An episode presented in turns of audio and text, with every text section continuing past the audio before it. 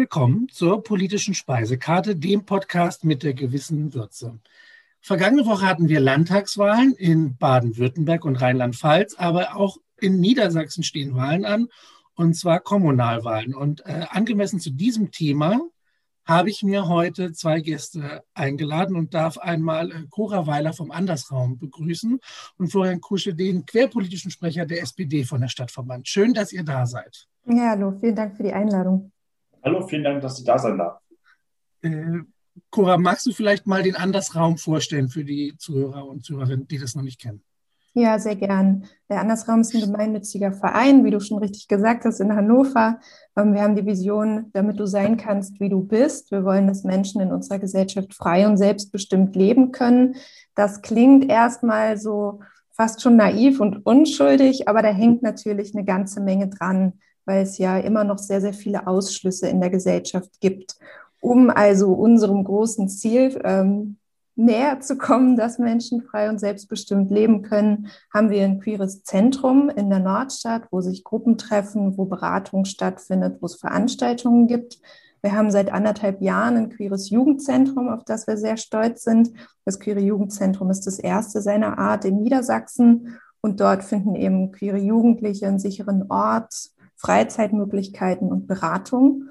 Wir haben außerdem ein Trans-Inter-Non-Binary Gesundheitsprojekt, in dem wir zum einen diese Zielgruppe, also trans, inter und nicht-binäre Menschen empowern, ihnen klar machen, was ihre Rechte sind und wie sie die durchsetzen können, indem wir andererseits aber auch Fachkräfte fortbilden, wie sie eben besser für diese Zielgruppe arbeiten können.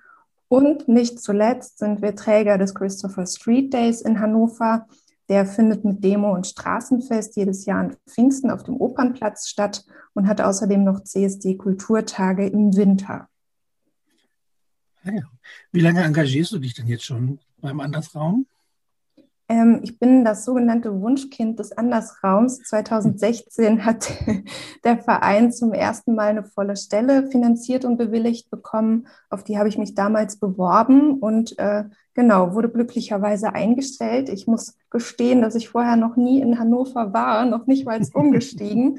Aber ich habe die Stadt sehr, sehr lieben gelernt in der Zwischenzeit. So geht es mir ähnlich. Seit ich hier studiert habe, bin ich auch großer Fan darum geht es heute einerseits leider und andererseits auch Gott sei Dank nicht, weil wir eben ein wichtiges Thema haben. Du hast es angesprochen, äh, ihr bietet vor allem Projekte, Fortbildungen und, und Events an.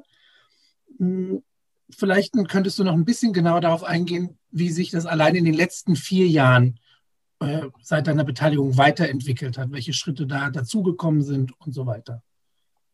Also erstmal ist wichtig zu sagen, dass die wesentliche Arbeit in unserem Verein durch Ehrenamtliche geleistet wird. Ähm, wir haben nur ganz, ganz wenig hauptamtliches Personal und es ist einfach ein Projekt, das ganz breit von queeren Menschen getragen wird, die sich da einbringen. Es ist alles gestartet mit dem queeren Zentrum, weil zu dem Zeitpunkt ein Ort dieser Art in Hannover einfach gefehlt hat man brauchte erstmal einen Ort, wo man sich ähm, vernetzen kann, nachdem Szenestrukturen, die es vorher gab, dann auch eingeschlafen oder weggebrochen waren. Und da ist es gut, dass es so einen festen Ort und ein Dach für die Community auch gibt. Ähm, und daraus hat sich dann über die Jahre immer mehr entwickelt, ähm, immer da, wo Bedarfe aufgetreten sind. Also wir gucken quasi, was artikulieren queere Menschen an Bedarfen und reagieren darauf mit Angeboten und Projekten. So waren es dann 2016 vor allen Dingen queere Geflüchtete, denen wir einen Arbeitsschwerpunkt gewidmet haben. Momentan sind es äh, Jugendliche besonders stark, aber auch ältere Menschen und Transmenschen, ähm, weil wir da eben besonders viel Handlungsbedarf sehen. Wie wichtig das ist, können wir an der Vielfalt sehen. Ich setze den, also der Projekte, die ihr habt, da setze ich den Link auch äh, dann in die Beschreibung mich würde gerne interessieren, wenn jetzt Cora sagt, wie der Bedarf eben da ist und, und dass sich das auch so entwickelt hat und jetzt gewachsen ist. Da würde ich gerne wissen, Florian, wie sieht es denn aus von politischer Ebene? Und vielleicht kannst du ein bisschen beschreiben, wie der Andersraum, was für eine Stellung der auch äh, auf politischer Ebene innerhalb von Hannover einnimmt. Ja, also der Andersraum ist gerade ähm, für die demokratischen Parteien in Hannover ein enorm wichtiger ähm, Partner, ein, auch eine Partnerin. Ähm, seit Jahren wird der Andersraum durch die Politik und äh, den Rat ähm, gefördert, weil wir einfach wissen äh, um die Wichtigkeit der Arbeit, die dort geleistet wird. Ja, die Beratung von äh, queeren Menschen, queeren Jugendlichen. Es ist äh, ein Safe Space für viele Menschen, für ähm, gerade die jungen Menschen ist das Queer Unity, das Jugendzentrum, äh, zu einem Zuhause geworden, mehr oder weniger. Äh, die jungen Menschen werden dort empowered. Äh, der Andersraum ist CSD-Träger. Das ist ja auch, darf man nicht unterschätzen, die größte Demonstration für Menschenrechte in Hannover. Ähm, Puro, verbessere mich ruhig, aber ich glaube, beim letzten Mal waren es, also als es noch stattfinden durfte, wurden irgendwie 25.000 BesucherInnen gezählt. Also die Politik weiß ganz genau um den Andersraum, um die Wichtigkeit und hat dementsprechend auch einen ho sehr hohen Stellenwert. Jetzt hatte ich die Kommunalwahlen schon angesprochen. Inwiefern erlebst du, dass queere Politik auch allgemein mehr in Forderungen politischer Parteien einfließt und Gestalt annimmt? Also die Parteien geben sich Mühe, sage ich einmal. Ja, es gibt ja äh, meinen Posten nicht ohne Grund. Ähm, die äh, SPD in Hannover hat halt äh, früh bemerkt, ähm, dass es Bedarf gibt, dass, äh, dass ein großer Themenbereich einfach vorhanden ist, dass, dass ein Großteil von Menschen, äh, ich will jetzt nicht sagen betroffen, aber dass es viele Menschen betrifft, einfach queere Politik. Und mein Posten als Queerbeauftragter Beauftragter wurde dahingehend also ganz bewusst ins Leben gerufen. Ich sehe mich als eine Art Bindeglied zwischen der queeren Community und der Partei. Ich trage im Grunde die ähm, queeren Themen, die Belange, unsere Sorgen, unsere Probleme, unsere Wünsche äh, in die Partei hinein, weil wir ja doch aus der Vergangenheit einfach auch gemerkt haben, dass äh, ja manche äh, Personengruppen einfach nicht wahrgenommen wurden oder nicht so wahrgenommen wurden, wie sie hätten wahrgenommen werden sollen. Und da bin ich ganz froh, dass die Politik da jetzt auch reagiert und nach und nach, leider hat es jetzt Jahrzehnte gedauert, wollte ich gerade sagen, ja, ähm, dass, es, dass sie mal aufwachen und merken, ach, da sind ja noch Menschen, äh, die haben wir vielleicht in der Vergangenheit ein bisschen vernachlässigt. Und man sieht das ja, äh, dass jetzt ähm, das Thema doch immer wieder auf, ähm, auf der Tagesordnung liegt, dass die äh, Belange und Bedürf Bedürfnisse von uns queeren Menschen ähm, auch wahrgenommen werden, sei es Förderung des Andersraums, des Queer Unities. Ähm, dann sind wir gerade dabei, ja die Schwule Sau hier in Hannover, das ähm, äh, ein, ein der Safe Spaces, die wir noch haben, ähm, zu retten. Da sind wir gerade dran. Also die Belange und Bedürfnisse sind schon auf der Tagesordnung, keine Frage. Diese Förderung, muss ich mir das finanziell vorstellen oder gibt es auch noch andere Möglichkeiten, wie eingegriffen wird oder unterstützt wird? Ja, also das einfachste Mittel ist immer für die Politik Geld. Klar. Ne? Also es ist ja, äh, die äh, Vereine, Institutionen äh, stellen Anträge, die werden, wenn es gut läuft, ja, werden sie bewilligt und ähm, der Andersraum wird ja schon jetzt seit einigen Jahren gefördert und das Queerty, also das queere Jugendzentrum hier in Hannover, ja genauso. Ne? Also unser äh, einfachstes Mittel ist immer Geld. Nebenbei bin ich halt auch noch äh, ehrenamtlich aktiv, ja. Also selbst ich beteilige mich natürlich auch noch ähm, mit meiner Tatkraft, ja. Und ähm, ja, aber die Politik an sich muss man sich die Förderung schon halt ähm, finanzieller Natur vorstellen. Wenn wir bei der Förderung und Unterstützung sind, Cora, was würdest du denn sagen?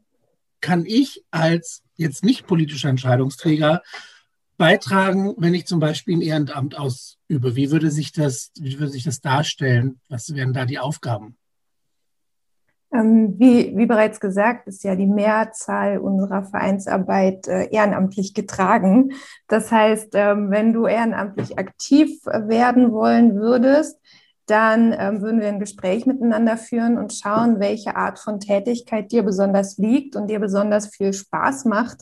Und dann würden wir auf jeden Fall ein Einsatzgebiet für dich finden. Das kann Öffentlichkeitsarbeit sein, das kann handwerklich sein, das kann eine Gruppenleitung sein, das kann eine Peer-to-Peer-Beratung sein, das kann Projektmanagement sein, das kann ein Vorstandsposten sein. Und so könnte ich jetzt weitermachen. Ähm, also da, mein lieber Florian,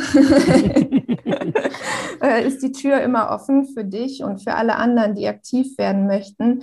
Ich denke, man muss sich ja auch überlegen, welche Möglichkeiten man hat, der Gesellschaft was zurückzugeben, wenn man selbst ähm, Privilegien hat, wenn man selbst einigermaßen gut und fest und sicher im Sattel sitzt, hat man ja vielleicht die Möglichkeit, sich für andere einzusetzen, die es nicht ganz so leicht haben wie man selbst und so auch zu ähm, ja, einer demokratischen Gesellschaft beizutragen, äh, gegen Rechts zu kämpfen, auch essentiell im Wahljahr. Also es gibt tausend und eins gute Gründe, den Hintern vom Sofa hochzukriegen und aktiv zu werden. Und ich möchte auch noch mal sagen, das muss ja gar nicht jetzt beim Andersraum sein. Das könnte auch bei einer anderen Organisation sein, die einem am Herzen liegt. Es könnte aber genauso gut auch bei einer Partei sein. Also auch Parteien sind sehr, sehr glücklich, wenn man bei ihnen aktiv wird. Was mir dabei äh, immer in den Kopf kommt, das ist so ein, teilweise auch ein Streitthema für manche, aber wenn wir über Themen reden, die in der Öffentlichkeit teilweise Konflikte hervorrufen, äh, finde ich immer, dass es auch wichtig ist, dass eben nicht Betroffene da sich engagieren. Ne? Also das ist ja klar irgendwie, dass man, wenn man da so involviert ist, dass einen das besonders beschäftigt.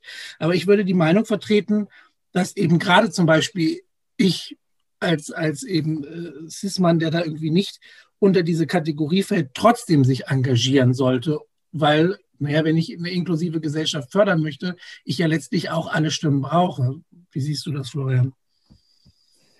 Ja, das sagst du vollkommen richtig. Ich finde es auch äh, immer ähm, besonders schön, wenn ich äh, Straight Allies ja, treffe, sprich äh, heteronormative Menschen, ja, die äh, für, mit uns oder für uns auch auf die Straße gehen, die mit demonstrieren, die sich engagieren.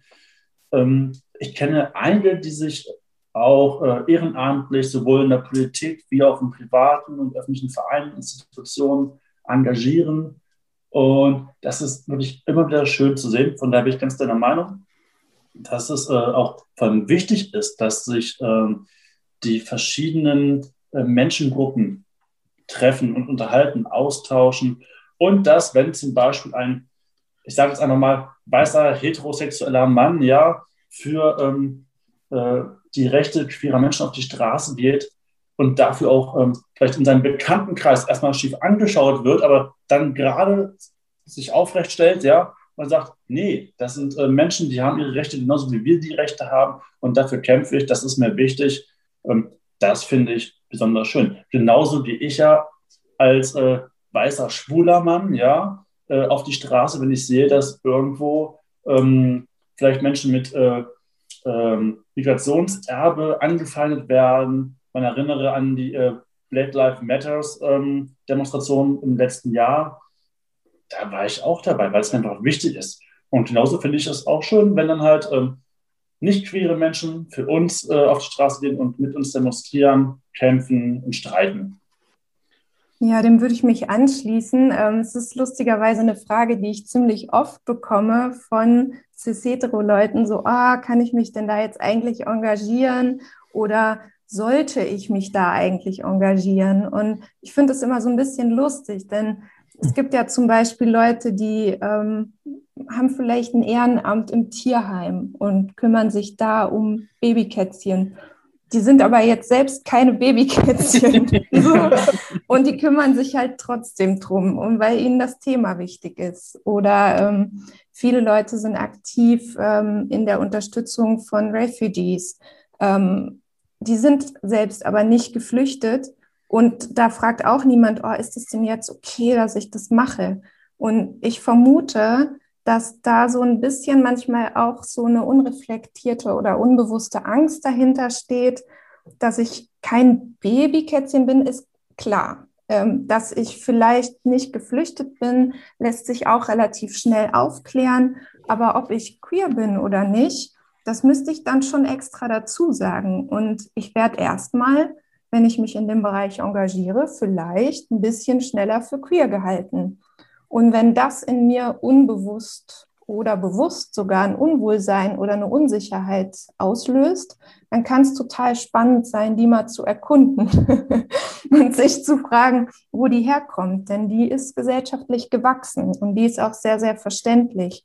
Und ich kann nur sagen, queere Menschen machen, wir wissen es nicht genau, aber zwischen 5 und 10 Prozent der Bevölkerung aus. Wir sind eigentlich eine relativ kleine Minderheit. Wir kriegen das überhaupt nicht alleine gewuppt, Selbstbestimmung und Gleichberechtigung zu erkämpfen. Wir brauchen Unterstützung. Und genauso wie Flo es auch gesagt hat, solidarisieren wir uns mit anderen Bewegungen. Du hast schon Black Lives Matter genannt. Und da ist es ja auch spannend, ähm, ich bin auch weiß ähm, für die Podcast-Hörerinnen zur Transparenz, da ist es ja auch spannend zu überlegen, wenn ich zu so einer Demo hingehe, was ist da mein Auftrag? Stelle ich mich in die vorderste Reihe, dränge mich nach vorne und will vielleicht auch noch eine Rede halten? Nee, ich mache Platz für die Aktivistinnen, die da an vorderster Front sind und frage die, was die sich von mir wünschen. Vielleicht kann ich einen logistischen Dienst übernehmen. Vielleicht habe ich auch die Mittel zu spenden. Das ist dann eben von der Gruppe selbst zu bestimmen. Und ich finde es gerade bei Black Lives Matter wichtig, dass wir als Weiße uns solidarisch und aber auch offen für Kritik zeigen. Ich hatte es so nicht angeplant, aber jetzt möchte ich doch fragen. Ich finde es immer spannend. Am Ende äh, von ganz vielen Podcast-Gesprächen komme ich äh, irgendwie zu der Überzeugung, dass unsere Gesellschaft bei weitem nicht so offen ist, wie sie sich gerne darstellt. Das ist auch immer eine Frage der Kommunikation innerhalb der Politik. Ich würde eure Einschätzung gerne wissen, wie wir vielleicht ja auf dem Weg sind hin zu einer offenen Gesellschaft. Denn du hattest das Unwohlsein angesprochen, aber es ist ja schon auch so, dass da noch durchaus Widerstand besteht, wenn wir über Sexualität als Beispiel sprechen. Das ist äh, in den letzten Jahren in meiner Wahrnehmung zwar besser geworden, aber ich würde sagen, wir sind weit entfernt davon, eine wirklich tolerante, offene Gesellschaft sein. Wie seht ihr das? Absolut. Also zum einen ähm, gibt es da natürlich ausreichend Studien und Forschung zu, äh, wo dann ähm, teilweise allgemein, teilweise spezifisch erforscht wird, wie die Haltungen der Mehrheitsgesellschaft sind und wie queere Menschen ihren Alltag erleben. Ein Beispiel dazu, eine Studie der Antidiskriminierungsstelle des Bundes von 2016 ist, die aber zeitlos aktuell, würde ich sagen, hat ergeben, dass rund ein Drittel der deutschen Bevölkerung sich ekelt, wenn sie ein schwules Paar in der Öffentlichkeit sieht.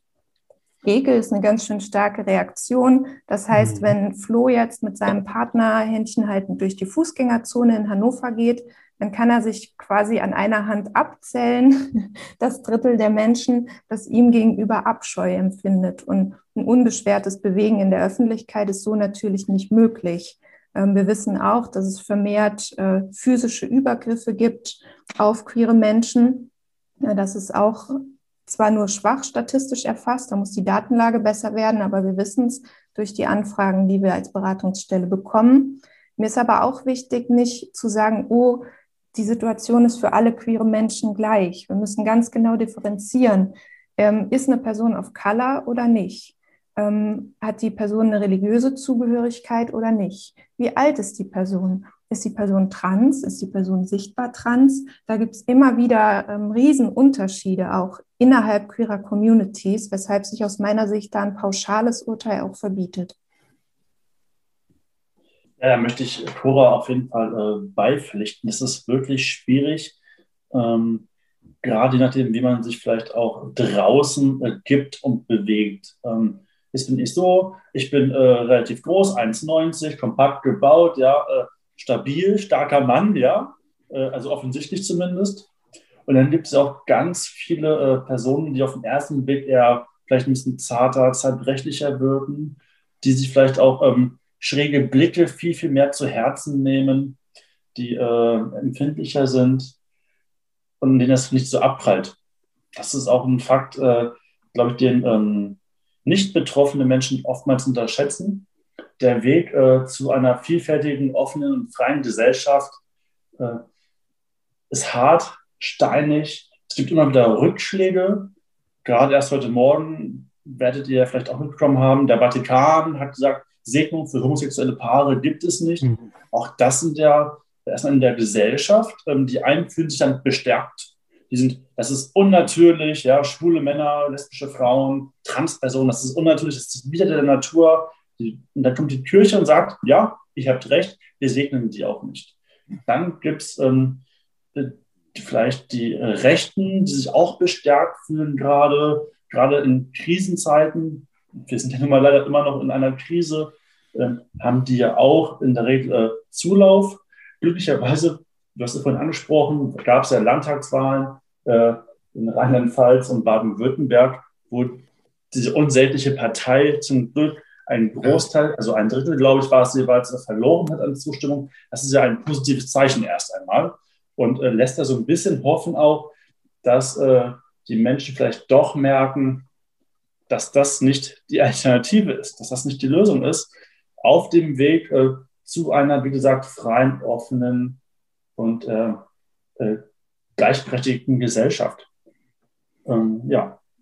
Ich würde vielleicht sagen, dass ich diese Wahlergebnisse, wenn wir jetzt so tagesaktuell sprich, äh, sprechen, ähm, nicht ganz so positiv erlebt habe wie du, Flo, ähm, weil ich immer noch sehe, dass halt äh, 10 Prozent ähm, da jeweils ungefähr ähm, eine faschistische Partei gewählt haben, die äh, auch mit ihren Ansichten nicht hinterm Baum, äh, Baum, hinterm Baum hält, genau so heißt das.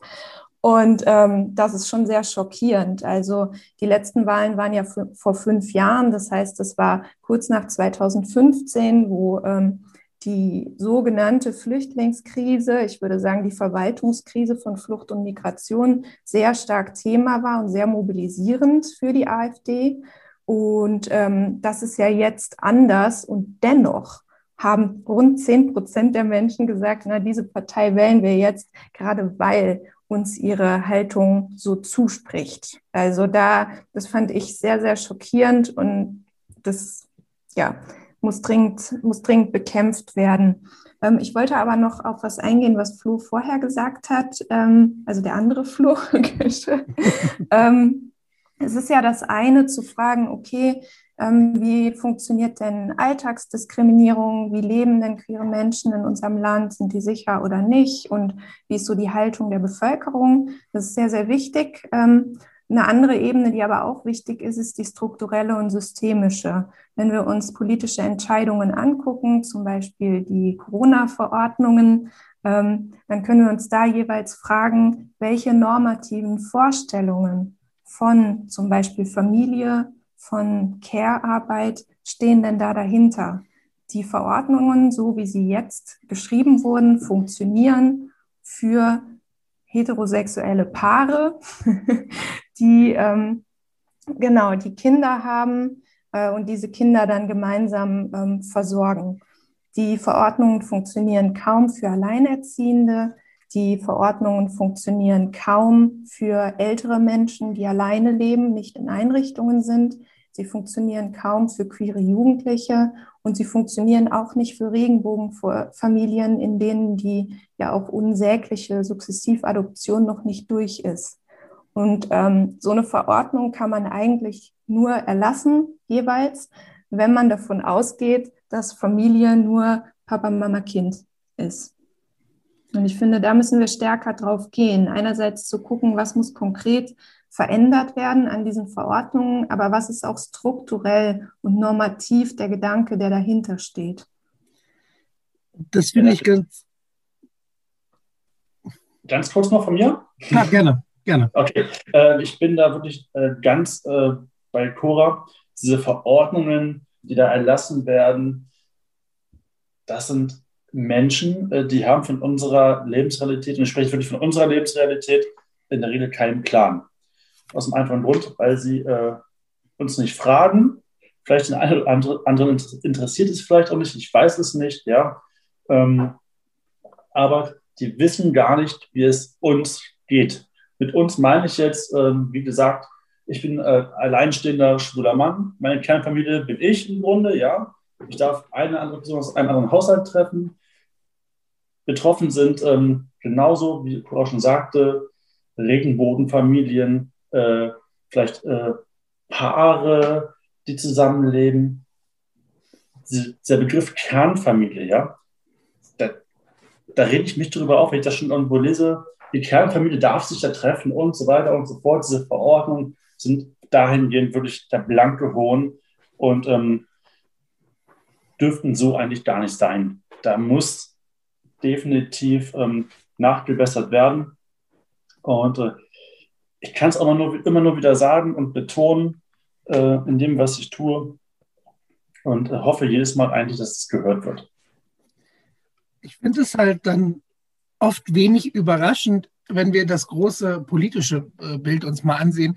Äh, ich sage dann immer, die letzten 32 Jahre, 40 Jahre waren 32 Jahre CDU-Bundeskanzler und Bundeskanzlerin. Jetzt ist mir klar, dass die SPD natürlich im Bund in den letzten Jahren auch einiges bewirkt hat, aber am Ende, ihr habt es ja festgehalten, ist da zu wenig bei rumgekommen, weil wir eben letztlich auch nur der Juniorpartner sind und da nicht von vielen der Fokus drauf gelegt wird. Und deswegen bin ich total bei dir, Cora, wenn du sagst, dass es halt ein systematisches Problem ist und nicht einfach nur passiert mal oder hier und da und da haben wir irgendwas vergessen, sondern dass es eben ein sehr konservatives Wertebild oft noch aufgedrückt wird in Gesetzen, Verordnungen, Vorgaben. Genau, also das konservative Bild oder ich weiß nicht, wie man es bezeichnen will, der Begriff Konservatismus ist ja auch umstritten, aber das, das Familienbild, das da dahinter steht, hat einen weiteren Fallstrick, insofern, dass Familie hier als der heilige, sichere Ort ähm, konstruiert wird. Und das ist natürlich falsch, weil die ähm, queeren Jugendlichen zum Beispiel überwiegend in ihren Familien äh, Gewalt und Ausgrenzung, teilweise auch Strafandrohung und äh, Zwangsouting erleben. Das heißt, für queere Jugendliche ist die Familie nur sehr selten oder sehr bedingt ein sicherer Ort.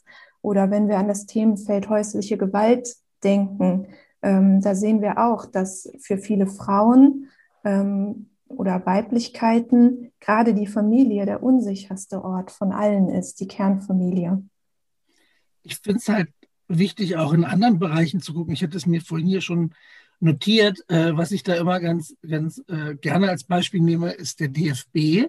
Da gab es ja jetzt erst die Kampagne von äh, verschiedenen Fußballern, die irgendwie gesagt haben, hier, wir stehen hinter euch. Und kaum bringt der DFB eine Kampagne raus, um queere Menschen ein Stück zu unterstützen, kommen die ersten prominenten Fußballer und sagen, nee, würde ich nicht machen, finde find ich nicht okay und das, das gehört da nicht hin und so weiter. Und dann wird jedes, jeder Schritt irgendwie sofort in der Öffentlichkeit auch gleich wieder mit harter Konfrontation begrüßt. So nehme ich es jedenfalls wahr. Ähm, definitiv. Ähm, also Fußball hat noch einen weiten Weg vor sich. Ähm, ich bin sehr, sehr glücklich. Ähm, so Männer-Profifußball, muss man ja differenzierend sagen, hat einen weiten Weg vor sich. Ich bin sehr glücklich über die Partnerschaft, die wir mit Hannover 96 haben. Ähm, Hannover 96 positioniert sich immer unterstützend und ich bin sehr zuversichtlich, dass wenn sich da ein Spieler outen würde, dass es da auch eine Unterstützung seitens des Vereins gäbe. Ähm, wir haben ja auch andere Kampagnen gesehen in den letzten Wochen, zum Beispiel Act Out. Da haben sich eine Reihe von ähm, SchauspielerInnen als queer geoutet. Und ähm, ich habe mich sehr gefreut über die Kampagne und war gleichzeitig beim Lesen des Artikels doch sehr erschrocken, wie weit zurück dieser für mich von außen betrachtet doch recht progressiv wirkende Bereich ist und wie wenig da möglich ist. Also dass SchauspielerInnen von ihren AgentInnen dezidiert davon abgeraten wird, sich zu outen oder sich mit ihren PartnerInnen auf dem roten Teppich zu zeigen, auch die, die erfolgreich sind, da habe ich wirklich gedacht, in welchem Jahrzehnt leben wir eigentlich? Ja, da habe ich mir auch wirklich an den Kopf gepackt, als ich diese Act-Out-Kampagne ähm, gesehen habe und dann die Interviews gelesen habe, auch dann die Reaktion in sozialen Medien, da brauchen wir gleich drüber zu sprechen, ja, was man da dann lesen muss. Ähm, es wird immer so dargestellt im öffentlichen, ähm, SchauspielerInnen können leben und sein und tun, was sie wollen, ja. Ob jetzt äh, queer, hetero oder wie sie sich auch immer darstellen möchten. Und dann kommen die Agenten um die Ecke und sagen, nee, auf keinen Fall, äh, du darfst dich doch nicht outen, weil dann bekommst du nie wieder eine heterosexuelle Rolle. Also da packe ich mir noch an den Kopf, weil spielt ein heterosexueller äh, Mensch äh, ein, eine queere Rolle, sagt dir auch niemand, mach das nicht, du bekommst nie wieder eine heterosexuelle Rolle. Also, also das, das passt alles nicht zusammen. Ähm, dann nochmal kurz zurück zum DFB. Ja, der Fußball, äh, ja, ich sag mal so, der Club der alten weißen Männer. Ähm, die wollen es einfach nicht verstehen. Und leider, leider lassen sich dann die jüngeren weißen Männer, wo ich jetzt zum Beispiel Philipp Lahm meine, ja, äh, der dann in seinem Buch schreibt, dass er ausdrücklich davon abrät, sich zu outen, weil es äh, Folgen für die sportliche Karriere hätte. Da packe ich mir einen Kopf, ja. Äh, einmal im Jahr irgendwie stellen sie ihre Regenbogenfähnchen da an die äh, Pfosten, ja. Also der DFB 96 ist ja, glaube ich, ein Vorbild, was das angeht. Die sind ja schon seit Jahren, wie Cora schon sagte, Partner äh, auch des CSD in Hannover, wo ich mich als Fan übrigens darüber freue. Äh, aber die Geschichte vom DFB, die hat mich einfach nur ähm, sauer gemacht. Wir sehen da, glaube ich, auch ganz gut einfach, wie oberflächlich sowas teilweise abgehandelt werden kann. Du hast die Fähnchen angesprochen, dann gibt es da immer ein Spruchband und so eine Meldung, die irgendwie gegeben wird. Und ähm, das finde ich halt problematisch. Das gilt auch für äh, sowas. Ich hatte vor ein paar Wochen aus dem Hauptstadtstudio Franka Wels und die hat auch gesagt, wenn wir dann irgendwie mit, mit Gruppen, die äh, unter Oppression zu leiden haben, reden, ist es ganz oft auch ein dieses Erzähl mal, wie schlimm es dir geht. So dass selbst wenn ich versuche, diesen Menschen irgendwie äh, Aufmerksamkeit und, und politische äh, Partizipation zu geben, dass es dann immer noch in einem Stück weit erniedrigender Form passiert, statt sie tatsächlich auf ein gleiches Muster zu heben. Und das sehe ich ähnlich wie dann bei dieser äh, Act-Out-Kampagne. Da wird es dann eben in Teilen gesagt, komm, wir machen das, ihr, ihr, ihr, ihr, ihr steht dafür ein, aber bloß nicht zu viel. Das macht mir halt auch Sorgen, wenn es dann immer nur bei so oberflächlichen Lippenbekenntnissen bleibt. Mir wäre nochmal wichtig zu sagen, dass die Act-Out-Kampagne aus meiner Sicht von vorne bis hinten gelungen und stark war. Also die äh, SchauspielerInnen, die da ihr Coming Out gewagt haben, es waren ja wohl auch einige, die es nicht gewagt haben, ähm, die sind sehr mutig und ähm, die werden jetzt äh, gegebenenfalls den Preis dafür äh, zahlen, dass sie den Mut hatten. Was erbärmlich ist, sind die Lippenbekenntnisse in den Reaktionen. Also entweder so ein, warum regt ihr euch so auf? Es ist doch gar nicht so schlimm. Warum wollt ihr jetzt die Aufmerksamkeit für dieses Thema?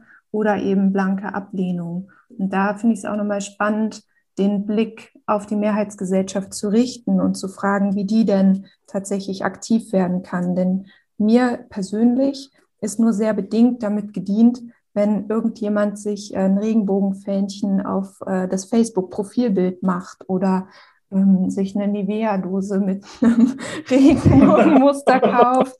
Ähm, da haben wir dann das Thema Kommodifizierung und Vermarktung äh, von Pride, was absolut furchtbar ist aus meiner Sicht. Ähm, aber es gibt auch so ein äh, wohlmeinendes Abfeiern von queeren Ästhetiken. Dann bin ich vielleicht eine cis-hetero-Person und teile dann ein Bild von einem queeren Paar und äh, denke dann, dass ich da jetzt super was mit geleistet habe. Ja, Sichtbarkeit ist wichtig, Sichtbarkeit schaffen aber die queeren Menschen selbst. Und ich finde, als nicht queere Person wäre es dann wichtig, gerade auf die Problemlagen auch aufmerksam zu machen und nicht zu denken, dass ich super aktiv und unterstützend bin, nur weil ich ein hübsches Sharepick teile. Denn das hat dann irgendwann auch viel mit äh, dem sogenannten Virtue Signaling zu tun. Das ist ein Begriff, der kommt von äh, Gia Tolentino, einer Netzfeministin, einer US-amerikanischen, die halt sagt, viele Leute posten oder teilen progressive Inhalte um irgendwie progressiv zu wirken, aber sie haben sich nicht tiefer damit befasst. Mir ist klar, dass man sich nicht mit allem befassen kann, aber man kann schon sich mehr Mühe geben, als nur Hochglanzbilder von schwulen Paaren zu teilen. Wir haben ja gelernt, dass Applaus vom Balkon das Wahre ist, um Anerkennung zu sehen. Ja. Gutes gern, Beispiel, ja. ich würde gerne noch ein Stück darauf eingehen, wenn wir auf dieser politischen Ebene sind und darüber reden, wie können wir das, äh, die Situation verbessern. Florian, was würdest du sagen? Wie begegne ich denn Menschen in der Debatte, die jetzt zum Beispiel dagegen argumentieren, äh, querpolitische Inhalte umzusetzen? Wie, wie kann ich vielleicht da mit Argumenten hineingehen, um da vernünftig anzusetzen? Das ist äh, eine sehr gute Frage, aber es zeigt auch gleichzeitig das Problem im Grunde. Menschen, die dagegen argumentieren, kommen ja auch nicht mit Argumenten oder mit, äh, mit Fakten. Die, haben, die hören, schnappen irgendwo was auf, hauen das in die Ohren und sagen, nee, will ich nicht. und die, äh, die politisch was entscheiden könnten oder äh, möchten oder wollen, wie auch immer, äh, tun sich dann vielleicht ein bisschen schwer. Also es ist ja so, wenn jemand jetzt ähm, beispielsweise, ich würde jetzt eine Idee haben, ich möchte einen Antrag einreichen in die eigene Partei, dann habe ich erstmal äh, den, ähm, den Halt, die Zustimmung im direkten Umkreis, da bin ich mir relativ sicher. Wenn ich dann aber vielleicht äh, eine größere ähm, Gruppe bräuchte, die, da, die mich dabei unterstützt, hängt es, glaube ich, auch davon ab, wo befinde ich mich gerade. Sprich, äh, welche Klientel wird angesprochen? Äh, brauche ich Unterstützung vielleicht auch von eher konservativen ähm, Parteimitgliedern, unabhängig jetzt von SPD oder irgendeiner anderen Partei? Ich glaube, in diesem ähm, Problem kämpft äh, da jeder. Es ist halt extrem schwierig, mit Argumenten Menschen zu überzeugen, äh, die es partout aber nicht wollen.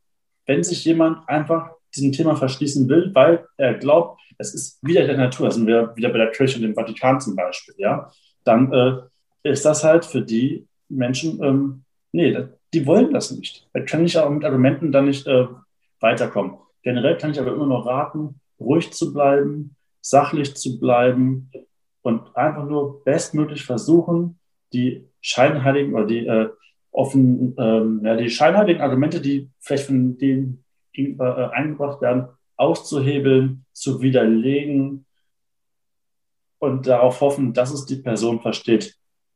Ähm, ich habe es schon häufig erlebt, dass man dann irgendwann, also ich resigniere dann manchmal, wenn mir jemand gegenübersteht, äh, der sagt, nee, will ich nicht, dann sage ich mir, ja, okay, ähm, gute Reise. Ich beschäftige mich dann lieber mit Menschen, ähm, die mich verstehen, die das genauso sehen und vielleicht andere Menschen kennen, die es auch so sehen und dann wieder neue ähm, Verbündete suchen, die einen dabei unterstützen. Ich bin es einfach leid, äh, mit ewig Gestrigen zu diskutieren und zu reden. Ähm, da widme ich mich lieber dann äh, den Menschen zu, die ähm, was bewegen wollen. Cora, wie siehst du das? Wie gehst du damit um? Also ich ähm, stimme da Flo in allem zu. Wir haben zum einen ein breites Instru Instrumentarium ähm, an äh, Maßnahmen, die wir fahren können. Ähm, wir im Andersraum unterscheiden zum Beispiel zwischen Antidiskriminierungs- und Empowerment-Arbeit. Empowerment-Arbeit würde sich an queere Menschen richten, um die zu stärken. Und Antidiskriminierungsarbeit ist das, was wir liebevoll Erklärbärarbeit nennen. Also das, wo wir dann versuchen, unsere Themen auch Menschen, die bisher noch nicht so viel damit zu tun hatten, näher zu bringen. Und das ist ja der Aspekt, den du gerade ansprichst. Ähm, dann haben wir darin natürlich auch wieder ein breites Spektrum an Kommunikationsmitteln. Ich persönlich bin wie Flo auch eher ein Mensch, der versucht, ruhig und sachlich zu erklären und sich zumindest äußerlich nicht aus der Fassung bringen zu lassen. Ähm, genau. Aber ich finde es genauso legitim, wütend aufzutreten. Ich finde es legitim, Emotionen zu zeigen. Ähm, ich finde es legitim, Leute niederzubrüllen, wenn sie sich respektlos verhalten. Ähm, da muss, glaube ich, jeder Mensch situationsadäquat und auch dem eigenen Persönlichkeitsprofil stimmig gegenüber den Weg finden, der am besten passt. Und ansonsten finde ich auch wieder goldrichtig, was Flo gesagt hat, die Allianzen zwischen den Menschen und den Bewegungen, die die Ziele, die uns gerade wichtig sind, müssen vorangebracht werden. Wir brauchen eine klare Kante gegen rechts und wir wissen, dass zum Beispiel Black Lives Matter, das Fridays for Future und dass auch der Christopher Street Day jeweils ganz famose äh, Protestplattformen sind, auf denen wir uns für Demokratie und Menschenrechte einsetzen können. Und so geht es immer wieder, möglichst gute breite strategische Koalitionen und Bündnisse zu schmieden, die auch wechseln können. Es müssen nicht immer die gleichen äh, BündnispartnerInnen sein, je nach Ziel. Und dann innerhalb der Bündnisse zu schauen, ob es da vielleicht noch versehentliche oder bewusste Ausschlüsse gibt und da besser zu werden, auch nach innen hin, um dann schlagkräftig nach außen aufzutreten. Was die Parteien betrifft, ähm, kann man ja aus meiner Sicht zumindest die Performance der demokratischen Parteien in Bezug auf feministische, auf queere Themen in den letzten Jahren und Jahrzehnten sehr, sehr unterschiedlich bewerten. Ähm, das ist auch nicht mein Job, das hier zu tun. Ich kann aber sagen, dass äh, ich als Wählerin sehr, sehr genau beobachten werde, welche Partei ähm, queere Themen wirklich ernst nimmt und wirklich nach vorne setzt und nicht nur als nice-to-have Verhandlungsmasse mit im Schlepptau hat. Das würde ich auch gerne nochmal hervorheben, weil es auf sehr viele Bereiche in der Kommunikation und oft auch in den sozialen Medien zutrifft. Diese endlos langen Diskussionen, Flo, du hast es halt gesagt, wenn, wenn die Argumente nicht fachlich und sachlich sind, kann ich eigentlich niemals eine Überzeugungsarbeit leisten, wenn es auf emotionaler Ebene stattfindet, weil das irgendwie deren Gedanke ist, den sie da verbreiten wollen. Umso wichtiger ist es eben, sich, sich mit Menschen zusammenzuschließen und da eben Brücken zu bauen und weniger die Kraft einfach auch zu verlieren, weil das, ich kann es mir jetzt äh, bei euch nur, nur nachvollziehen, aber es ist einfach ein sehr kraftraubender Prozess und das ist irgendwie teilweise Verschwendung und da ist es super wichtig, deswegen fand ich den Punkt total schlüssig, zu sagen, ich suche mir Menschen, die mich, die, die einen verstehen und die bereit sind, daran zu arbeiten. Und das kann ja auch nach einer Zeit jemand sein, der vielleicht zu einer Erkenntnis gekommen ist, denn wir sind ja alle menschlich und, und lernen auch noch dazu. Ich hatte das ist ein schöner Punkt, ganz kurz, Florian, das ist ein schöner Punkt, weil wenn ich mal so mich selbst betrachte, auch ich habe äh, eine Entwicklung durchgemacht. Äh, ich bin 2009 nach Hannover gekommen. Da war ich eher so äh, Partykind, mir war eigentlich alles egal. Gleichberechtigung, bin juckt das, ich will auf die Party gehen, feiern und äh, habe erst im Laufe der Zeit dann durch das Kennenlernen anderer Personen, ja, äh, sowohl aus, aus anderen queeren Vereinen, auch aus dem Andersraum, ähm, habe ich mich auch selbst weiterentwickelt. Ich bin ja nicht heute Queerbeauftragter der SPD in Hannover, weil ich mich nicht entwickelt habe oder ich wurde so nicht geboren. Ne? Also jeder Mensch entwickelt sich ja weiter. Und natürlich, wie du eben schon sagtest, kann man auch in solchen Personen sich einfach weiterentwickeln, die vielleicht zu einer Erkenntnis kommen, ja, die, die morgens aufwachen, denken, da war ich bisher ein Dulli, ja, ich möchte ein besserer Mensch sein. Auch den darf man ja, man darf die ja niemals für immer verprellen, sondern man muss ihnen auch dann die Chance geben, wenn sie sich dann verändert haben, denen nochmal zuzuhören und die vielleicht dann auch zu beteiligen. Das ist extrem wichtig. Nur weil sie vielleicht äh, heute äh, lieber doof sein möchten, ja, dürfen die ja morgen trotzdem wieder nett sein und vielleicht ähm, zur Erkenntnis kommen, dass wir ja oder dass die da ja vielleicht doch für eine ganz gute Sache kämpfen und streiten. Ja, und ich würde anschließen, dass äh, kein Mensch ja auch nur schlau oder nur doof ist, wie du jetzt gesagt hast, also nur maximal klug und reflektiert oder total unbedarft und diskriminierend, sondern wir alle haben immer beide Anteile in uns. Es gibt viele Punkte, die ich äh, nicht ausreichend reflektiere sicherlich und wo ich weiter im Prozess bin, weiter arbeite und sehr, sehr dankbar bin, wenn mir jemand sagt, wie ich da besser werden kann. Das ist ja mein eigener Job, das zu machen, niemand anderes Job. Ähm, und gleichzeitig gebe ich mir eben Mühe, auch bei anderen diese Lernprozesse anzustoßen, sodass wir gemeinsam weiterkommen können. Ihr hattet das vorhin gesagt, dieser Weg in so eine Gesellschaft mit, mit Toleranz und Vielfalt ist eben sehr hart und das gilt nicht nur äh, für die Ziele, die wir erreichen, auch für den Umgang mit äh, uns selbst. Da bin ich total bei euch. Diese, also wir alle profitieren davon, wenn wir mehr uns bewusst machen, dass wir alle falsch liegen können und eben bereit sind, aufeinander zuzugehen, wenn es eben um, um naja, Grundrechte und so geht. Das sollte jetzt nicht bedeuten, dass man auf jede Position eingehen muss. Aber das, glaube ich, ist sehr, sehr wichtig. Ich würde gern zum Abschluss noch von euch ein kleines ja, Statement äh, mir wünschen. Ich hatte zu Beginn von der Kommunalwahl gesprochen, die wird im September stattfinden.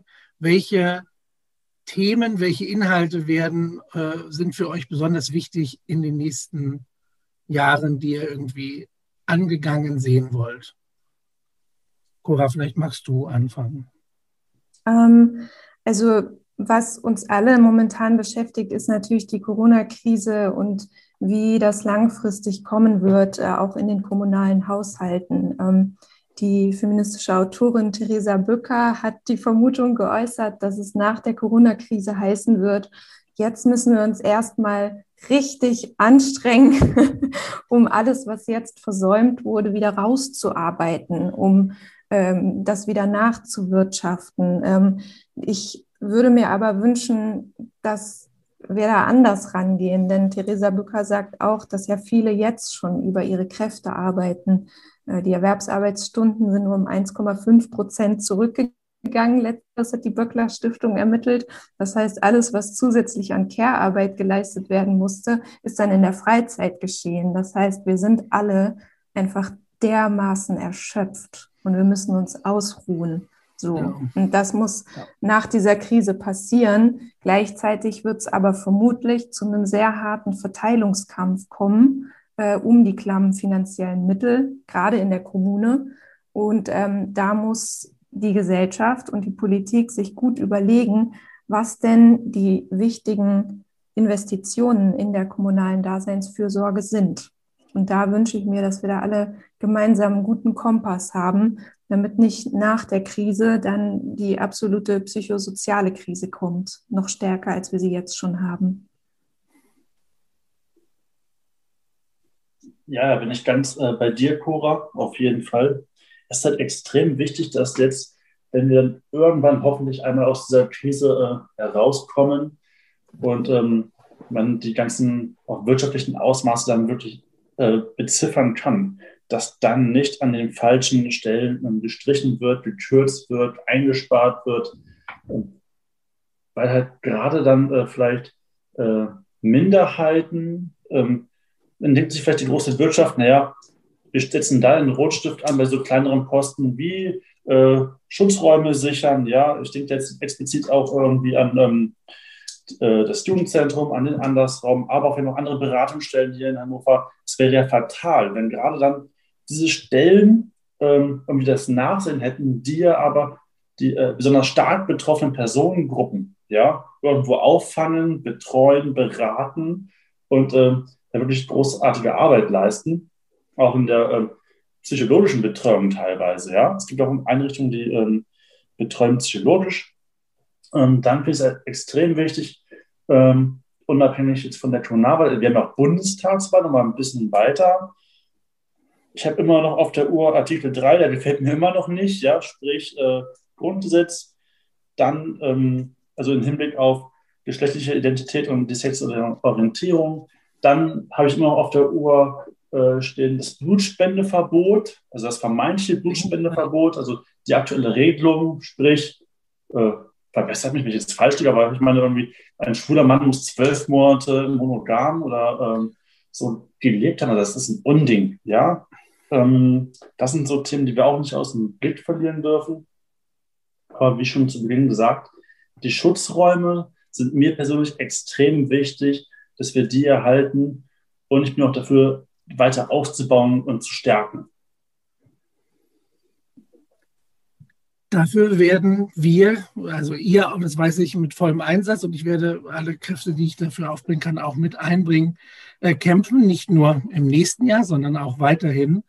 Und damit bin ich äh, euch super dankbar, dass ihr euch A, Zeit genommen habt. Ähm, wir hatten gerade kurz vor Beginn des Podcasts noch drüber gesprochen, Flo, wie viel Stress eigentlich durch diese ganzen Zoom-Meetings und Gespräche entsteht. Also dankbar für eure Zeit, aber eben auch für ein reflektiertes Auseinandersetzen mit dem Thema. Ich denke, das ist auch ein Punkt neben all den Finanzen und Projekten, die wir brauchen und die Arbeit, die wir wertzuschätzen haben, ist es einfach auch eine alltägliche äh, Deutung und, und Gespräche mit den Mitmenschen, mit Freunden, mit Unbekannten. Und ich bin sehr dankbar, weil ich auch einiges wieder gelernt und mitgenommen habe.